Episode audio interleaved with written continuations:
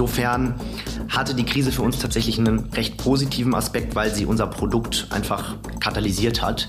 Themen wie Remote Work oder Work from Anywhere sind immer relevanter geworden.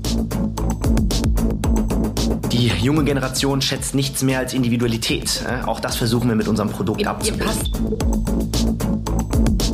Das Menschliche ist für uns Teil von Hospitality und das wird in keiner Stayery wegzudenken sein.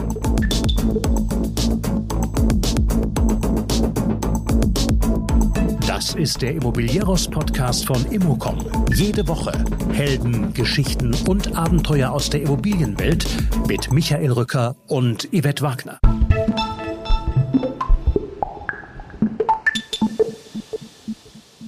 Wir treffen den Nabel der Zeit, sagt Hannibal de Monk-Schütte. Er ist Mitgründer der Marke Stayery und expandiert im Service Apartment Segment. 2019 brachte das junge Team das erste Haus auf den Markt. In diesem Jahr eröffnete in Frankfurt am Main das bisher größte. Ich spreche mit Hannibal über die Zielgruppen und darüber, warum Stayery bei TikTok ist. Es geht um Bestandskonversion als Alternativen, digitale Kundenreisen. Es geht um Busy Cities, die noch ein Haus vertragen können. Was nicht fehlen darf, der Blick auf die klassische Hotellerie und das Erhaschen von Marktanteilen, auf Nachfragegeneratoren und die Vielfalt der Marken. Kurzum, wir springen auf den Hype-Train Service Apartments auf. Das größte deutsche Branchenevent dazu heißt So Apart und findet am 16. und 17. November in Leipzig statt. Immocom ist in diesem Jahr Medienpartner dieser großartigen Veranstaltung. Und wie schon im Podcast erwähnt, es gehen Grüße an Annette Gregorius und ihr Team, die mitten in den Vorbereitungen stecken. Zu So Apart gibt es Artikel auf immocom.com und natürlich zu noch viel mehr Themen. Und nun viel Spaß mit Hannibal.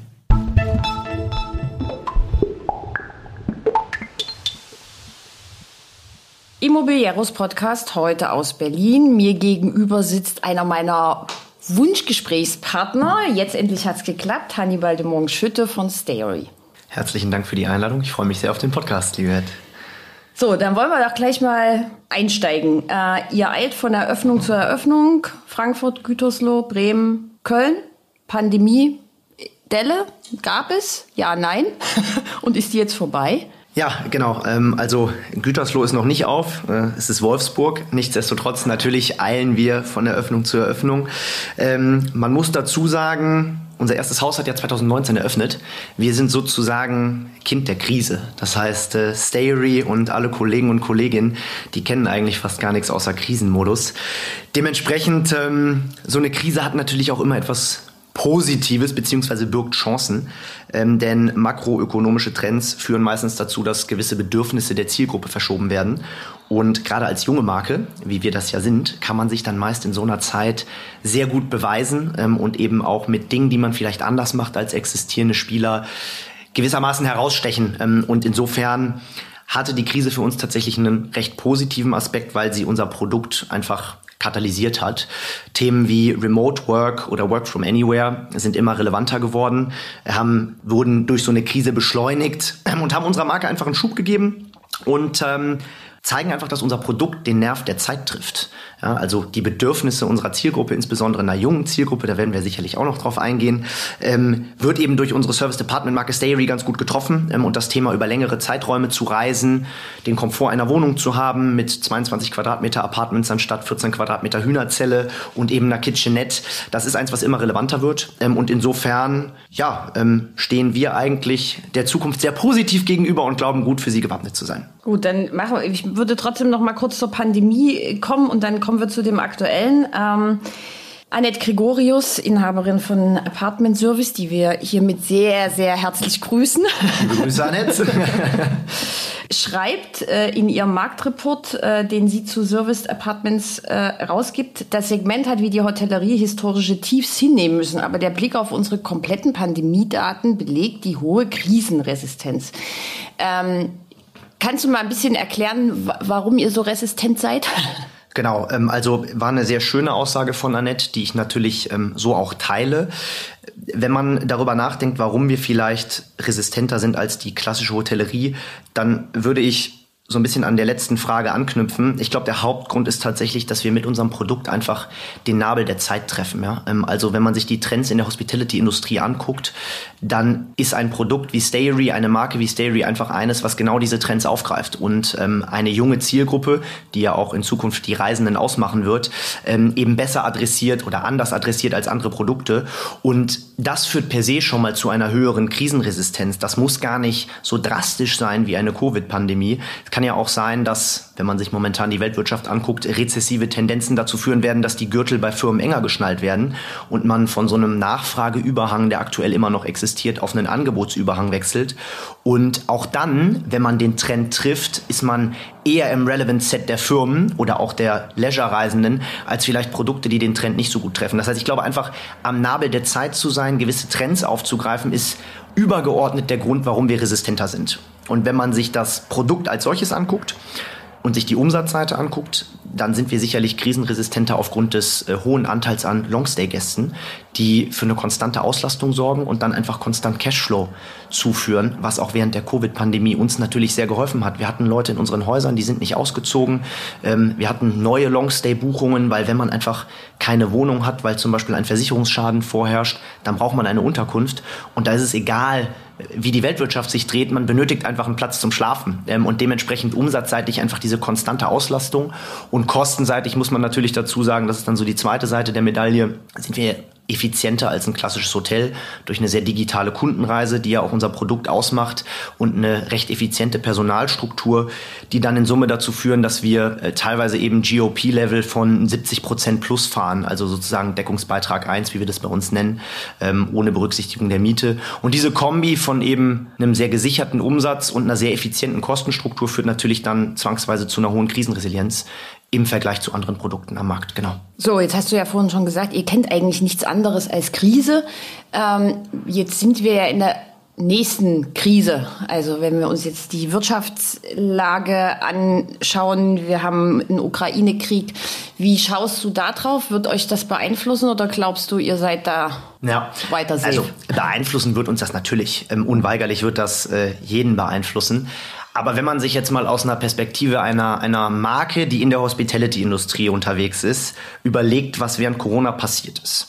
Also faktisch wurde unsere Dienstleistung in Teilen verboten. Ähm, unser äh, Robert Habeck würde sagen, wir haben aufgehört zu produzieren, ja, um ihn zu reverenzieren.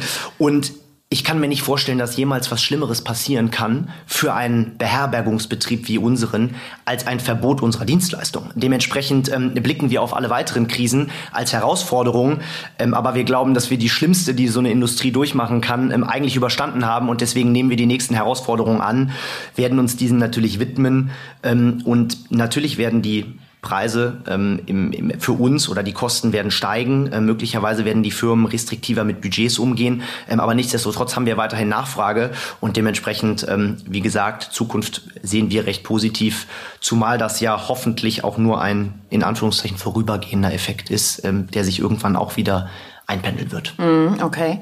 Das Segment will um 37 Prozent bis 2024, bis Ende 2024 wachsen. Frankfurt am Main lernen wir jetzt schon seit drei Jahren, vollkommen überhitzter Markt. Ähm, sind 37 Prozent zu viel, zu wenig? Wo wächst ihr vor allen Dingen? Wo wollt ihr hin? Ja, also grundsätzlich ist es natürlich erstmal super, in einem wachsenden Markt zu agieren. Ja, ich glaube, da können wir uns schon mal glücklich schätzen. Man sagt nicht, der Markt schrumpft. Und ansonsten gucken wir fairerweise gar nicht so viel auf Marktwachstum, sondern sehr stark auf uns selber. Wenn wir merken, dass unser Produkt gut angenommen wird, unsere Marke gut beim Gast ankommt, dann sehen wir dies als Feedback, dass wir weitere Wachstumsmöglichkeiten ergreifen sollten. Und um auf das Beispiel Frankfurt zurückzukommen, ja, der Markt hat sehr oft äh, das Attest bekommen, er sei überhitzt. Ich muss auch ehrlicherweise zugeben, wir haben im März eröffnet, 139 Apartments, unser bis dato größtes Haus. Robert, mein Mitgründer und ich wir haben geschwitzt, ja. Also es gab einige Nächte, muss ich sagen, da habe ich nicht gut geschlafen. Äh, Berlin 85 Einheiten lief bombastisch an, selbst Bielefeld 126 lief bombastisch, aber in Frankfurt, ähm, da mussten wir schlucken. Nichtsdestotrotz hat unser Produkt extrem guten Anklang gefunden. Ähm, wir weisen mittlerweile auch in Frankfurt Auslastungszahlen von 80 bis 85 Prozent plus auf. Also ähm, äh, wir sehen einfach, dass die Zielgruppe, auf die wir uns fokussieren, unser Produkt liebt und dementsprechend sehen wir auch extrem viele Wachstumsmöglichkeiten für unser Produkt. Also wir schauen eben sehr stark darauf, wie nimmt unsere Zielgruppe das Produkt an, ähm, unsere Marke an und dies ist eben selbst in überhitzten Märkten echt positiv. Und vor dem Hintergrund sehen wir eine Menge Wachstumsmöglichkeiten. Wir schauen, wo wir wachsen können. Wir schauen natürlich auch, wann wir wachsen können. Und in Summe sehen wir in Deutschland 47 Städte, inklusive derer, in, die wir, in denen wir schon sind, wie Berlin, wo wir mehr als nur eine Stayery sehen, wo wir glauben, die Stadt würde sogar vier, fünf, sechs Stayeries vertragen. Ähm, und fangen natürlich auch so langsam an, äh, so ein bisschen außerhalb Deutschland zu schauen. Ähm, noch sehr opportunistisch getrieben, aber ähm, in Summe sind das so die Beweggründe. Also das Produkt, die Marke wird gut angenommen und dementsprechend weitere Wachstumsmöglichkeiten, die wir äh, wahrnehmen werden. Jetzt mal weg von den, von den A-Städten, ja. Berlin, Frankfurt. Äh, wir haben jetzt schon irgendwie gehört, Bremen, mhm. Bielefeld. Also was muss eine Stadt haben? Universitäten, Start-up-Szene? Also wir sagen immer, es muss eine busy City sein. Also busy, das englische Wort für äh, beschäftigt eigentlich. Also es muss ein gewisser es muss eine gewisse Dynamik in der Stadt geben und die kann durch ganz verschiedene Dinge getrieben sein. Ähm, in Bielefeld ist es zum Beispiel die Industrie, also der klassische Nachfragegenerator. Wenn man sich die Stadt anschaut, stärkste Stadt Ostwestfalen-Lippe, extrem starke Region, sehr viel deutscher Mittelstand ähm, mit Goldmann, mit Hörmann, mit Miele, mit Siemens, mit Schüko. Das heißt, dort ist der Nachfragegenerator die Industrie. Wenn man sich eine Stadt wie Bremen anguckt, dann ist es eine klassische Hansestadt, recht touristisches Aufkommen. Dort haben wir sehr viel tatsächlich Leisure Gäste momentan. Also es geht eigentlich immer darum, dass es irgendeinen Nachfragegenerator für unser Produkt gibt. Und das ist eben so diese Definition von uns busy. Ähm, und da sehen wir eben relativ viele Städte in Deutschland. Und das ist auch das Schöne an dem deutschen Markt, dass er eben sehr fragmentiert ist, dass wir diese schönen mittelständischen Städte haben, von denen teilweise vielleicht ähm, noch niemand gehört hat, wie zum Beispiel Tuttlingen, wo das größte ähm, Medizincluster mit der Bundesrepublik ist. Äh, und das sind halt alles Märkte, die wir uns angucken, die vielleicht andere Ketten nicht auf der Pfanne haben und die wir natürlich auch aufgrund unserer Strukturen bedienen können wo große Ketten diese Märkte vielleicht nicht bedienen können. So, jetzt lass uns mal zu, zur Zielgruppe kommen. Ich falle mhm. da schon mal raus. Ähm, mein Lieblingsmonolog, den ich immer halte, wir haben schon mal ein Interview gemacht, ähm, da hast du gesagt, und hast es, glaube ich, auch mal bei einer Veranstaltung gesagt, äh, Leute über 40 gehören auf jeden Fall nicht zur Zielgruppe. Macht es erstens Sinn, so eine große Gruppe auszusperren? Also äh, als erstes vielleicht, wie alt bist du? Ich bin 32. Okay, du kannst also noch acht Jahre hier. Ich kann noch acht Jahre hier wohnen, ja. Sehr gut. Positiv zu bewerten, oder? ja, genau. Ähm, also macht es Sinn, so eine große Gruppe auszusperren, verbal erstmal? Und wer ist denn jetzt die Zielgruppe jung, definiere es. Du hast es jetzt schon ein paar Mal gesagt, junge Zielgruppe. Genau, also äh, lass uns vielleicht einfach erstmal auf die Zielgruppe schauen. Ähm, also wir zählen eigentlich unser ganzes Stayery-Team und dementsprechend auch mich mit 32 äh, zu unserer Zielgruppe. Ja. Wir sind alle äh, Millennials oder Gen Z. Äh, damit hast du auch schon die zwei Buzzwords, Buzzword-Alarm. Ähm, und insbesondere diejenigen, die halt viel reisen, entweder geschäftlich oder privat, äh, Young Professionals oder eben City-Touristen und alle so zwischen 20 und 35, 40. Das ist so der Kern, auf den wir uns fokussieren. Ähm, und Warum fokussieren wir uns auf diesen Kern? Ähm, also natürlich, die Aussage war damals, wir möchten keine Ü40 in unseren Häusern haben. Ähm, sicherlich, das war sehr früh zu unseren Markenzeiten, äh, versucht man auch mit etwas Provokation, etwas Aufmerksamkeit am Markt zu erregen, das gebe ich zu. Äh, nichtsdestotrotz ist der Kern der Aussage weiterhin ähm, durchaus wahr. Ähm, Allerdings sagen wir nicht, dass wir jetzt nicht für Ü40 gemacht oder gedacht sind. Was wir damit sagen wollen bei Stayery ist, wir gestalten unser Produkt für die Bedürfnisse einer sehr spezifischen Zielgruppe, nämlich die der Millennials und die der Gen Zs. Das heißt, unsere Strategie, unsere Produktweiterentwicklung, bei allem, was wir tun, fragen wir uns, was möchte diese Zielgruppe, was erwartet diese Zielgruppe von uns, wie können wir unser, unsere Marke maximal auf diese Zielgruppe ausrichten. Was erwartet die Zielgruppe? Ja, das, das ist eine sehr gute Frage. Nein, ähm, also was erwartet die Zielgruppe? Ich glaube, da kommen wir wieder zu den Trends zurück. Also dieses ganze Thema, ähm, dass die Arbeitswelt mit, äh, also Arbeiten, Wohnen, Leben, Reisen vermischt sich zunehmend. Ja? Also es gibt nicht mehr dieses klassische, ich arbeite heute und mache am Wochenende frei, sondern man ist gefühlt gefühlt dauerhaft auf Achse und, und das ist eben Stichwort zum Beispiel Pleasure-Reisen. Einfach ein, ein Trend, der in unserer Generation immer relevanter wird und auf den versuchen wir uns mit unserem Produkt eben einzustellen. Ja? Ähm, also wirklich die Möglichkeit zu bieten, Freizeit und Arbeiten zu verbinden. Man sieht das ja in unseren Apartments oder auch den Gemeinschaftsflächen. Also das ist ein wesentlicher Treiber, den wir versuchen aufzugreifen. Das nächste Thema ähm, ist Individualität. Ja?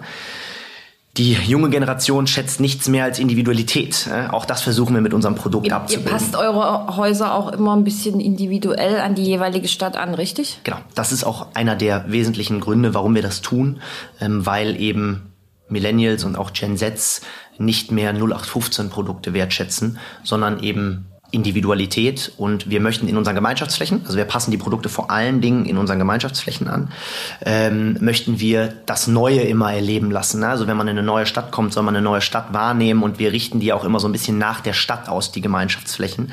Und das ist eben diese Individualität, die wir versuchen unseren Gästen zu bieten, während wir die Apartments versuchen zu standardisieren, ähm, so ein bisschen dieses Motel One-Prinzip, einfach wenn man verschiedene Stayeries besucht, möchte man halt einfach immer das komfortable Bett, man möchte die Regendusche, man möchte den Platz zum Arbeiten. Und das funktioniert sehr gut, wenn man die Apartments eher standardisiert angehen lässt und die Individualität eben über die Gemeinschaftsflächen ähm, darbietet, wie zum Beispiel in Frankfurt, ähm, wo wir als Beispiel das Wasserhäuschen, äh, was so typisch frankfurterisch ist, äh, als unseren Kiosk haben, ist so zentral in der Lobby. Dann haben wir ähm, die, äh, die Mitte des Raumes gestaltet wie äh, die Skyline. Es ist ein großer Spiegel, soll also so ein bisschen das Bankenviertel repräsentieren. Dann haben wir eine Lounge-Ecke, die gestaltet ist wie das äh, Ebbelweinhäuschen äh, in Frankfurt. Ähm, also insofern kommt das auch sehr gut an und hat auch immer so ein bisschen diesen Instagrammable-Effekt, den natürlich auch, wo wir wieder bei den Millennials und Gen Z sind, äh, die, die jungen Damen und Herren immer ähm, gerne sehen und de dementsprechend versuchen wir den auch zu bieten. Genau. Der, der Megatrend lautet Digitalisierung. Ähm, auch ein Trend in dem Bereich. Also ich bin über 40, ich schätze Service sehr. Wir sitzen hier in dem Stary in Berlin. Ähm, da gibt es einen guten Geist, den habe ich schon das letzte Mal kennengelernt, ähm, als, ich, als ich ein Interview mit dir gemacht habe. Mich beruhigt das ungemein, wenn einen ja. Physisch anwesenden Ansprechpartner gibt. Wie weit geht Digitalisierung bei euch? Lass uns doch mal nur kurz zur Frage davor zurückgehen, ich das dann doch noch einmal sagen möchte, die Ü40. äh, wir fokussieren uns zwar auf die Millennials und die Gen Zs, aber, und insofern revidiere ich vielleicht die Aussage, nein, ich revidiere sie nicht, ich ergänze sie von damals, ähm, wir sind nicht ein Produkt, was nicht für über Ü40 gemacht ist, sondern wir sind ein Produkt, was nicht für Leute, die sich Ü40 fühlen, gemacht ist. Das heißt, jeder, der ähm, die Bedürfnisse eines Millennials oder Gen Z teilt, wie zum Beispiel das Thema Seamless Customer Journey Digitalisierung, auf das wir gleich eingehen, ist herzlich eingeladen, bei uns in der Stayry einzuchecken und äh, du gehörst auf jeden Fall dazu. Dementsprechend heißen wir dich auch immer herzlich bei uns willkommen. Haben wir das jetzt auch, haben wir das jetzt auch mal geklärt. Ja? Nein, ähm, und was das Thema gute Seele und Service angeht, ganz lieben Dank, dass du es auch ansprichst, weil das eins ist, was uns als Marke sehr bewegt und uns auch wirklich auf dem Herzen liegt, weil wir der Auffassung sind, dass wir uns da auch im Markt wirklich von anderen Wettbewerbern absetzen oder Mitbewerbern, sowohl im Service Department Segment als aber auch von ähm, sehr digital geführten Hotelketten, ähm, weil wir wirklich sagen, das Menschliche ist für uns Teil von Hospitality und das wird in keiner Stayry wegzudenken sein, egal wie groß. Auch in unserer Stayry in Köln mit 30 Apartments gibt es eine gute Seele, dort ist es Kati. Ähm, wir sagen eben, Reisen und, und Hospitality hat mit Menschlichkeit zu tun. Und wir haben uns eben zum Ziel gesetzt, ein Gast soll in einer fremden Stadt ankommen und sich in der Stadt wohlfühlen. Und du fühlst dich nicht wohl, wenn du alleine in einer fremden Stadt bist. Und dementsprechend haben wir eben immer diese gute Seele. Aber die soll auch wirklich nur Gastgeber sein. Das heißt, es geht nicht darum, administrative Tätigkeiten durchzuführen, sondern die gute Seele jedes Haus mit einem Hausmanager, einer Hausmanagerin und dann je nach Größe noch mit ein bis drei weiteren Gastgebern. Wir nennen die ja Hosts, ne? Gastgeber. Ähm, und die sind eben dafür verantwortlich, dass du bei uns gut ankommst. Ähm, und dieses ganze Thema, ist wieder Buzzword Community, spielt für uns eine sehr große Rolle. War jetzt natürlich durch die Pandemie ein bisschen hinten angestellt, wird jetzt aber wieder ähm, oder wird jetzt intensiver von uns gespielt werden. Wir werden da jetzt auch nochmal verstärkt in das Thema Community investieren. Gutes Vorbild ist zum Beispiel Soho House. Ja, die machen das einfach sehr gut, wie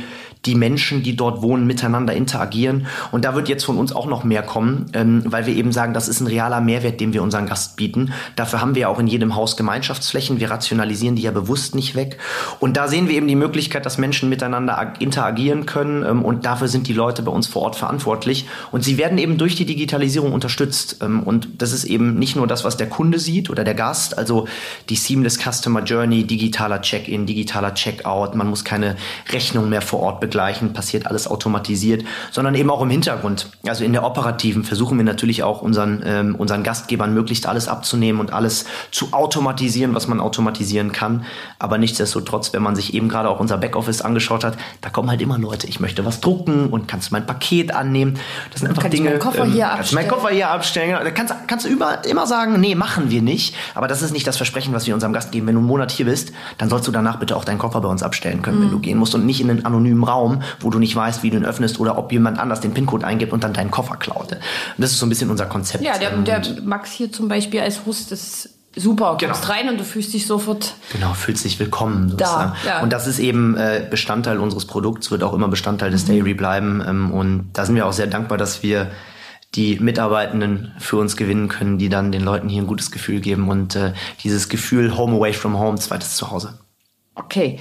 Lass uns mal so ein bisschen das Thema wechseln und zwar mit einer durchaus provokant gemeinten Frage. Der stationäre Einzelhandel hat den E-Commerce, die klassische Hotellerie, die Service Apartments. Ja, ja. oder nein? Also gut, ja oder nein, muss ich jetzt erstmal beantworten. Mhm, dementsprechend würde ich sagen, ähm, ja. Ähm, aber es ist eine sehr spannende und provokative Frage. Ich muss ja aufpassen, was ich hier sage, sonst kommt das wieder mit den Ü40 und dann heißt es wieder Hannibal und Stary, Stary und Hannibal haben gesagt. Ähm, Nein, äh, also grundsätzlich muss man natürlich sagen, ähm, der Vergleich hinkt insofern, als dass der E-Commerce ja nur ein anderer Vertriebsweg für ein identisches Produkt ist als der stationäre Handel und ein Service Department ja durchaus ein anderes Produkt als ein klassisches Hotel ist. Ähm, wenn man aber auf einer Metaebene schaut, und ich denke, das ist die, die du ansprichst, dann ist es natürlich so, dass wir als Service Department, und da kommen wir wieder zu den Trends, ähm, möglicherweise Trends anders und vielleicht auch besser aufgreifen, als klassische Hotels das tun.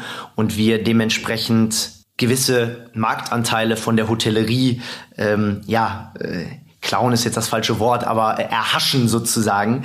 Ähm, und vor dem Hintergrund ist die Aussage sicherlich ähm, durchaus zutreffend, ja? also dass sich Bedürfnisse verschieben und dass wir die Bedürfnisse anders ähm, ergreifen, als das ein klassisches Hotel tut. Und so kann man ja auch sagen, gerade wieder bei einer jungen Zielgruppe, äh, auch da sind die Bedürfnisse beim Einkaufen durch den E-Commerce eben besser adressiert als den stationären Handel.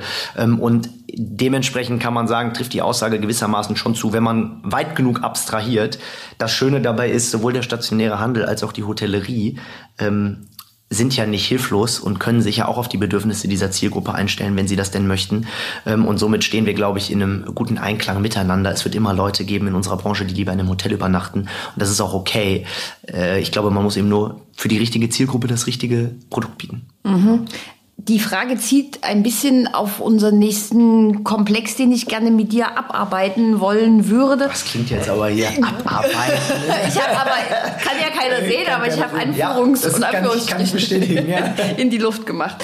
Ähm, es gibt ja viele Hotels, die in meiner Wahrnehmung nicht erst durch die Pandemie, sondern auch schon vorher ähm, arg gebeutelt waren, die jetzt vom Standard her nicht mehr dem entsprachen. Ähm, jetzt eignet sich das ja super zur Umwidmung. Serviced Apartments wären jetzt für mich so genauso wie Seniorenwohnen. Passt eigentlich ganz gut. Passend dazu habt ihr mit Aurepa eine Kooperation abgeschlossen. Erzähl mal so ein bisschen was, weil ihr wollt euch ja auch Bestandsgebäuden widmen. Genau. Ähm, also ich glaube, einer der Gründe, warum die Hotels sich Stand heute ganz gut dazu eignen, ist, weil natürlich in den letzten Jahren wenig investiert wurde und jetzt gefühlt so eine Welle kommt, wo auch der Lebenszyklus des Mietvertrages beendet ist, ja 15, 20 Jahre ähm, und es jetzt einfach Zeit wird, das Produkt neu zu repositionieren. Und eignen sich Hotels für eine Konversion in ein Service Department? Absolut. Im Vergleich zu Seniorenwohnen sogar ähm, deutlich mehr, meines Erachtens nach, weil wir eben eine gewerbliche Form sind. Und Vermutung, Seniorenwohnen ist eher eine wohnwirtschaftliche Form. Ähm, und bei so einer Konversion muss man in meinen Augen auf zwei Dinge achten. Also erstens, die Grundrisse müssen passen. Wir können keine 14 Quadratmeter Zimmer bespielen, weil wir eben immer diesen Komfort der Wohnung bieten wollen. Das heißt, du brauchst mindestens so 20 Quadratmeter. Plus im Best Case kriegst du in die Zimmer eine, oder in die Apartments dann eine Kitchenette, weil das ist ja schon äh, sozusagen äh, die Voraussetzung dafür, um ein Service Department sein zu dürfen. Wir haben jetzt teilweise auch Häuser, wo wir ein paar Zimmer ohne Kitchenette haben, weil es nicht anders ging. Aber in Summe ist das schon immer die Idee.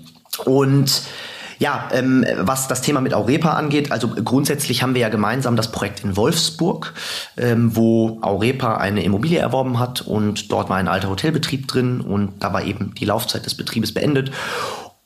Und Aurepa hat das Ganze konvertiert in eine äh, Service Department Betrieb und wir sind dort klassischer Mieter. Das heißt, Aurepa ist äh, Eigentümer der Immobilie und auch Vermieter. Ähm, und wir sind bestrebt, mit existierenden Partnern zu wachsen. Wir haben ja auch mit ähm, der Crea Development zum Beispiel einige Projekte bereits realisiert und somit äh, schauen wir jetzt auch mit Aurepa gemeinsam nach weiteren Hotels, die man möglicherweise konvertieren kann. Genauso könnten dafür aber auch Büroimmobilien in Frage kommen. Also dieses ganze Thema Bestandskonversion wird natürlich insbesondere gerade wo Neubau immer schwieriger wird, ähm, ein wahnsinnig relevantes für uns und man muss auch dazu sagen, warum ist das so spannend? Weil eben diese alten Hotels und auch die Bürogebäude immer auf sehr, sehr guten Lagen sitzen. Also wenn man sich anschaut, diese kleineren mittelständischen Hotelbetriebe, die haben ja in den Städten immer unglaublich gute Lagen. Und das ist natürlich für uns eine super Opportunität, um auch dort ein Service Department Produkt, Service Department Marke zu etablieren. Genau. Mhm. Wie viele eigenständige Projekte habt ihr und wie viele sind so Teil eines Quartiers oder ein, eines Mixed-Use-Projektes? Das finde ich auch immer ganz äh, spannend. Ja. Glücklicherweise hast du mir die Frage vorher zukommen lassen, sonst hätte ich jetzt hier ziemlich lange überlegen müssen. Nein, äh, aber ich habe mir, ich hab's mir, dann, ich hab's mir dann fairerweise aufgeschrieben. Ähm, also wir haben äh, ja momentan, wenn man Wolfsburg dazu zählt, sechs Häuser in Betrieb und davon sind drei äh, Single Tenant, also nur wir. Ähm, Frankfurt, Berlin und was ist das dritte? Weiß ich gerade nicht. Musst du doch überlegen. Ja, das muss ich doch überlegen. Siehst, ich habe mir das nicht aus, ausformuliert. Äh, und mixed sind die anderen drei, Bielefeld, Köln und Wolfsburg. Und was ist da so drumrum? Genau, ähm, da drumrum ist zum Beispiel in Bielefeld, das finde ich immer ein super Beispiel, ähm, Unten ist unsere Lobby und dann drei Etagen Stayery. Da drüber ist ein Coworking Space, ähm, so ein Moder also Ecos Office heißt es, so ein modernes Regus würde ich behaupten, ähm, so zwischen Regus und WeWork. Äh, und dann ist unten im Erdgeschoss in der Nebenfläche ein Bäcker. Und das ist eigentlich für uns in so einer Mixed-Use-Immobilie eine ziemlich optimale Ergänzung. Also einerseits Bäcker, über den bieten wir das Frühstück an, weil wir wollen selber ungerne Gastro anbieten, aber gerade in so einem Markt wie Bielefeld, sehr mittelständisch geprägt, ist Frühstück immer noch gesetzt, das muss man wirklich sagen.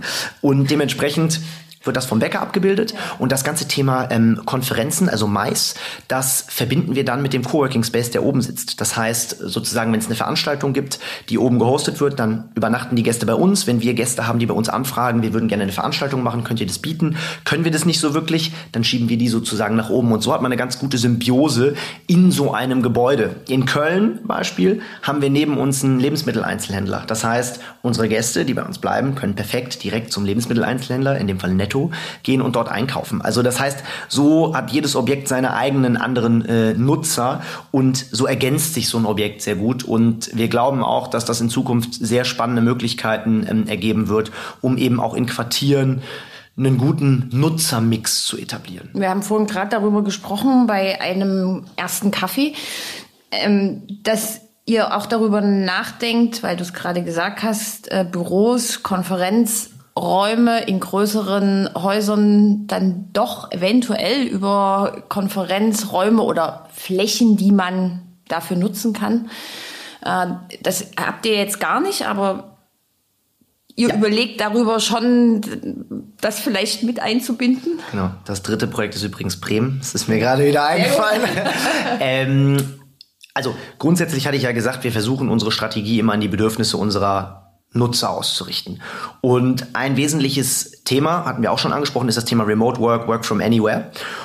Und was man natürlich merkt, je mehr die Leute von zu Hause arbeiten oder äh, aus Mallorca, aus Südafrika, hier in Berlin ist der Trend gerade, man fliegt im Winter nach Südafrika, weil der Winter in Berlin nicht so schön ist, dann muss man sich natürlich überlegen, wie führt oder wie, wie kann man als Firma trotzdem sicherstellen, dass die Mitarbeitenden als, als eine Einheit funktionieren? Und was wir einfach in den letzten Monaten gemerkt haben, ist, dass das sehr häufig durch so kleinere Strategie-Workshops oder ähm, Employer-Konferenzen stattfindet und da fragt man sich dann natürlich schon, kann man diesen Trend nicht auch aufgreifen? Also es ist wieder so ein bisschen Zielgruppenbedürfnis und Trendgetrieben, dass wir überlegen, gerade in größeren Häusern, die wir uns gerade angucken, vielleicht auch mal eine Hotelkonversion, wir sprachen gerade drüber, wo es vielleicht schon Konferenzflächen gibt, kann man nicht Konferenzflächen cool gestalten? Also es hat immer so einen negativen Konferenzfläche, klingt immer so negativ, aber es gibt viele Be Beispiele. Bedeutet immer kein Tageslicht. Genau. Oder, oder meistens. Wenig Tageslicht. Kein, wenig Tageslicht, komischer Teppichboden. Genau. Äh, es riecht alles so ein bisschen nach Staub. So würde es dann im Stayry natürlich nicht sein. Eben. Aber äh, dementsprechend gucken wir uns sowas natürlich an, ähm, weil wir das selber auch merken, wenn wir bei uns äh, versuchen, den Kopf frei zu bekommen. Du hast es selber gesagt, man versucht aus den Büroräumlichkeiten rauszugehen, man bringt die Mitarbeitenden zusammen.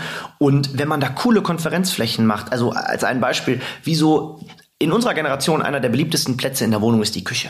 Wir lieben es, in der Küche zu sitzen. Küchenpartys. Küchenpartys. Schon immer, so. ja. Wieso machen wir nicht einen Konferenzraum in einer Küche? Wieso baut man nicht eine Küche als Konferenzraum? Ja, schöne und Idee. bekocht dabei oder lässt sich bekochen oder wie auch immer. Also so kleine Ansätze, um dieses Thema Konferenz einfach cool und attraktiv zu machen. Und das sind Dinge, die in unseren Köpfen schweben, damit wir auch da am Nabel der Zeit bleiben und nicht irgendwann sagen, oh, wir sind als Produkt nicht mehr relevant, weil alle coolen jungen Firmen brauchen für ihre Mitarbeitenden, wenn sie die irgendwo unterbringen, auch noch Konfiflächen. Und dementsprechend sind das so die, die Dinge, mit denen wir uns tagtäglich auseinandersetzen und unser Produkt versuchen weiterzuentwickeln. Küchenparty mit dem Team. Find, das finde ich, ne, das find ich eine mega Idee. Wäre ich sofort dabei. Würde ich sofort machen. Ähm, ein Thema würde ich gern noch ähm, anschneiden. Wir haben es auch schon im Vorgespräch vorhin kurz gehabt. Es gibt ja unfassbar viele Brands. Es kommen immer mehr auf den Markt. Viele Hotelketten bieten auch Service Apartments an. Ist das sinnvoll? Findest du auch, es ist zu viel? Also ich verliere langsam ein bisschen den Überblick, wer, wer gehört zu wem und warum. Äh, und vor allem, was zeichnet welchen Brand aus? Und wie ist eure Strategie da trotzdem so besonders, also zu sein? Wie macht ihr auf euch aufmerksam? Wenn du einmal jemanden hast, der zu dir kommt, der kommt bestimmt auch immer wieder, aber du musst ja erstmal einen Impuls setzen. Ja, also grundsätzlich gebe ich dir recht. äh, Die Markenvielfalt in der Beherbergungslandschaft ist schon enorm geworden. Ähm, Was jetzt mal spezifisch unser Segment der Service Departments angeht, muss ich sagen, wir und auch einige andere, die tun das aus Überzeugung. Also wir sagen, wir leben Service Department und wir etablieren eine Service Department Marke, weil wir das Produkt lieben, weil wir an die Bedürfnisse der Zielgruppe glauben. Ich habe das Gefühl, viele der Marken, die jetzt so aus dem Boden gestampft werden, wir sagen immer so ein bisschen, die springen jetzt auf den Hype-Train auf und sagen, oh, Service Department kommt vielleicht gerade bei institutionellen Investoren ganz gut an, mm, seems to be the next äh, cool asset class. Und die sagen, wir machen jetzt einfach ein Service Department, nur um Service Department zu machen. Und fairerweise sind das die Marken, wo ich mir dann denke, die haben keine wirkliche Seele und dementsprechend glaube ich auch nicht an eine wirkliche nachhaltige Zukunft dieser Marken. Aber glaubst du nicht auch, dass es eine Entwicklung äh, nach der Pandemie ist, zumindest so ein bisschen gefühlt, dass dann alle gesagt haben, ah, ich mache jetzt hier mal ein bisschen Longstay und da brauche ich eine Kitchenette und dann mache ich eine Kitchenette rein und dann ist das gleich Genau. Service Apartment. Genau, also das ist genau das, was ich Ja, okay. damit meine. Also so ein bisschen ohne Überzeugung. Meine Überzeugung ist, gerade wenn ein Hotel das macht und sagt, ich mache jetzt mal 20 Zimmer mit einer Kitchenette, das ändert ja zum Beispiel nichts, wenn wir wieder zurück zur Krisenresilienz des Service Department Produkts gehen, ändert ja zum Beispiel nichts an der Kostenstruktur des klassischen Hotels. Nur weil wir auf einmal 20 Zimmer mit einer Kitchenette haben, heißt das nicht, dass ich acht Mitarbeitende weniger habe, ja, sondern es ist am Ende immer noch ein Hotel. Ähm, und dementsprechend sehen wir dem relativ entspannt gegenüber und bei anderen Marken, die so aus dem Boden kommen, die fairerweise nicht so von Null aufgebaut werden. Du merkst, die Marken, die von Null aufgebaut werden, da stehen Persönlichkeiten dahinter, die wirklich davon überzeugt sind, dass diese Bedürfnisse der Zielgruppe besser adressiert oder anders adressiert werden müssen. Und ich habe das Gefühl, gerade bei etablierten Marken kommt das so nicht rüber, sondern es ist einfach eben genau wie du sagst, ja, wir machen das jetzt mal, weil es gerade gemacht werden muss.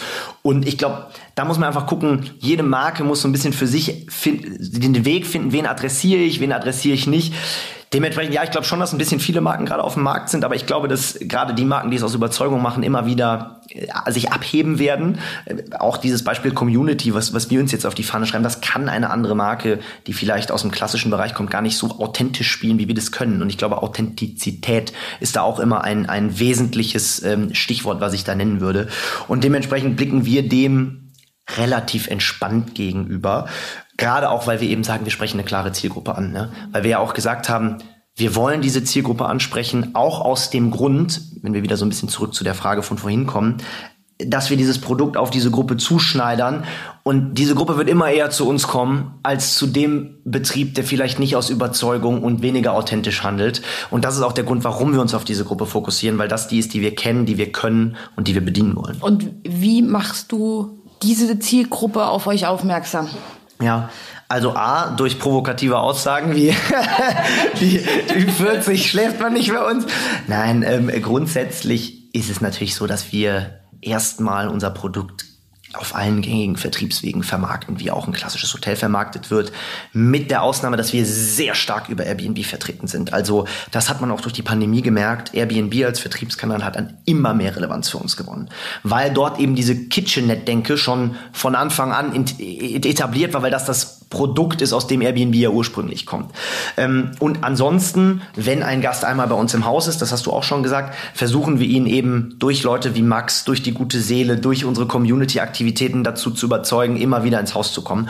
Und ansonsten machen wir auch ähm, viel B2B-Arbeit. Also wir gehen natürlich viel zu umliegenden Firmen und versuchen auf unser Produkt, auf unsere Marke aufmerksam zu machen. Wir versuchen natürlich in den sozialen Medien sehr präsent zu sein. Also wieder das Thema, was wir eben hatten, Instagrammability. Natürlich versuchen wir da eine Zielgruppe für uns zu gewinnen. Wir fangen an äh, oder haben jetzt vor drei oder vier Monaten angefangen, TikTok aktiv zu bespielen. Führt das zu einer Buchung? Das wissen wir noch nicht, aber natürlich repräsentieren wir unsere Marke dort, wo unsere Zielgruppe unterwegs ist. Und das sind dann alles Themen, äh, wo wir sagen, so versuchen wir selektiv auf uns aufmerksam zu machen. Und man muss sagen, was wir natürlich merken, jetzt haben wir sechs Häuser live, das ist auch nochmal eine andere Markenwahrnehmung als zwei, die wir eine sehr lange Zeit live hatten. Also wir merken auf einmal am Standort Bremen, checkt auf einmal jemand ein und sagt, ey, cool, dass ihr jetzt in Bremen seid. Und dann gucken wir die Person an und sagen, ja, ich war schon fünfmal bei euch in Bielefeld. Entschuldigung, wussten wir nicht. Äh, so, wo arbeitest du? Dann wird die Firma genannt und seitdem haben wir mit der Firma eine Kooperation in Bielefeld und in Bremen. Das heißt, mit zunehmendem Wachstum und zunehmender Bekanntheit der Marke ähm, können wir die Karte natürlich auch deutlich besser spielen. Hannibal Dumont Schütte. Vielen, vielen Dank für das Gespräch. Es war genauso, wie ich mir das vorgestellt habe, sehr unterhaltsam und äh, ich habe gelernt, ich darf jetzt auch zu Stay. Ja, vielen Dank für, äh, nochmal für die Einladung. Du bist herzlich eingeladen, wie alle anderen auch. Und äh, ja, ich freue mich auf äh, die nächsten gemeinsamen Jahre in der Industrie zusammen. Ne? Ja, genau, so machen wir das. Super, Tschüss. danke, ciao.